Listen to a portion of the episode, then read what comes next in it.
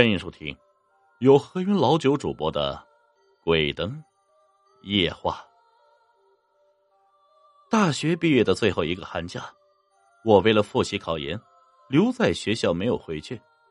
这宿舍的哥们儿回去的时候对我开玩笑啊：“哎，晚上小心点儿，说不定啊，前年在学校失踪的女生会来陪你啊。”我笑着回应：“啊，好啊。”有个漂亮的女鬼正好啊，嘿嘿，免得一个人寂寞。一个星期之后，校园里冷冷清清。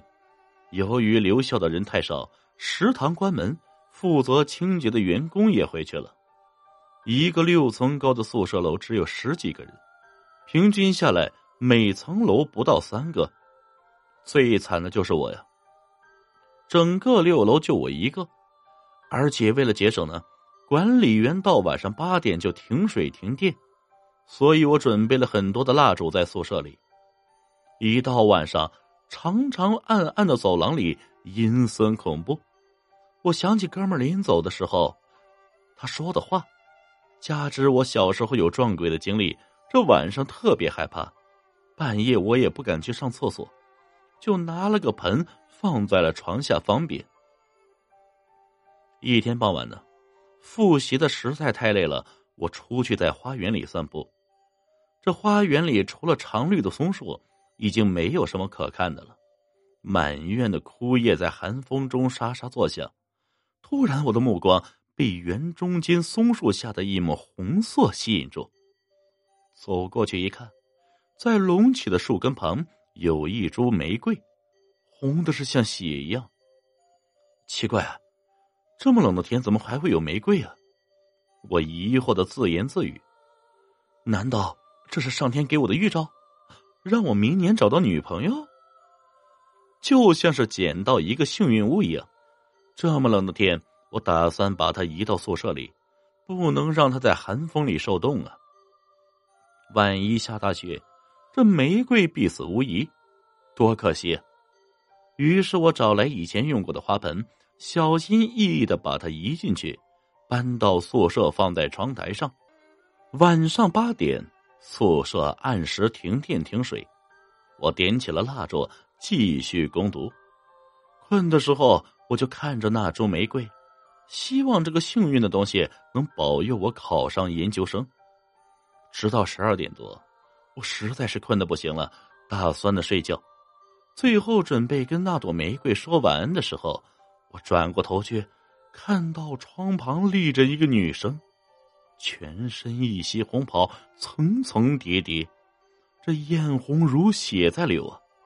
一张苍白的脸，两眼空洞含血，长发及腰，我被直接吓晕了过去。等我醒来的时候，她依旧在我身边。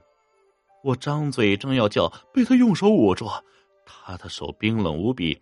可是我已经浑身无力，根本没法反抗。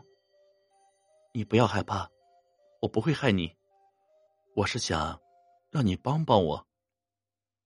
我被他捂着嘴不能出声，只能继续听他说。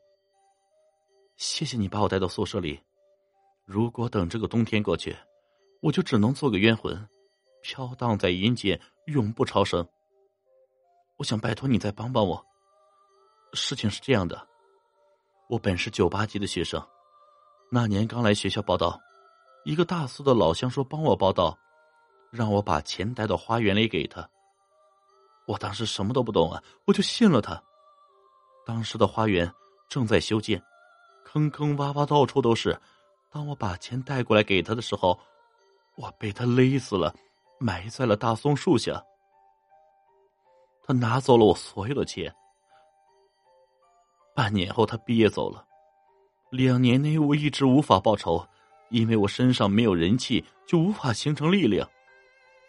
如果再不报仇，我的怨气会让我永远无法超生。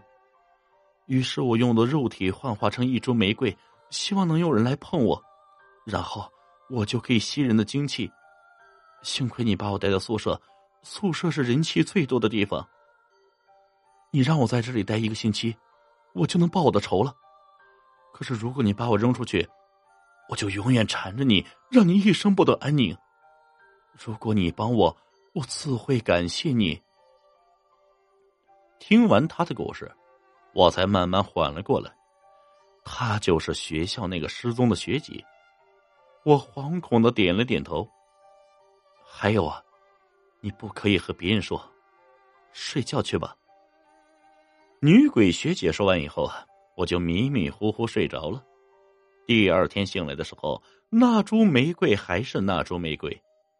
接下来的几天，经常听到同楼的几个人说，半夜看到一个红衣女人在走廊里飘来飘去，连门卫也说见过。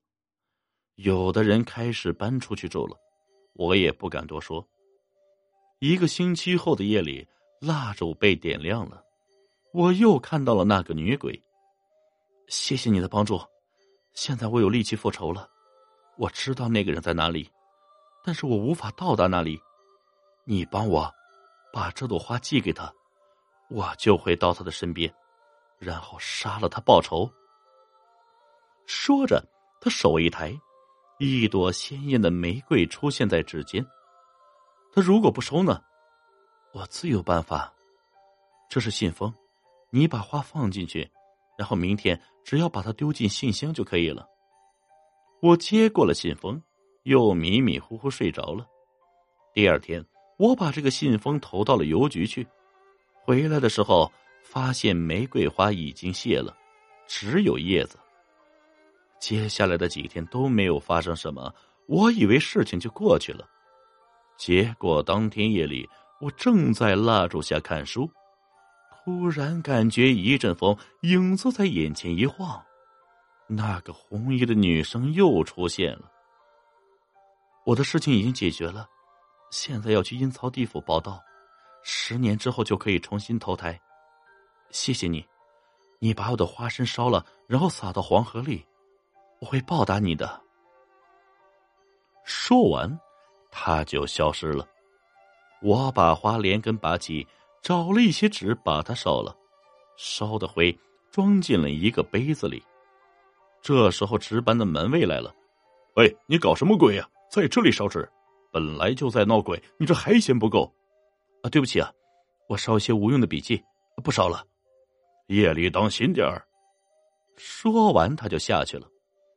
第三天呢，我把这个花盆连土。还有灰，带到了黄河的岸边，把灰撒了，把盆丢到了河里。下午室友回来，看到我吓了一跳。我去，哎，你怎么那么瘦啊？学习不要太卖命啊！我笑了笑，没有回答。后来我如愿考上了研究生。这个故事我没有跟任何人讲过，因为我知道他们不会相信。现在我只要一见到玫瑰。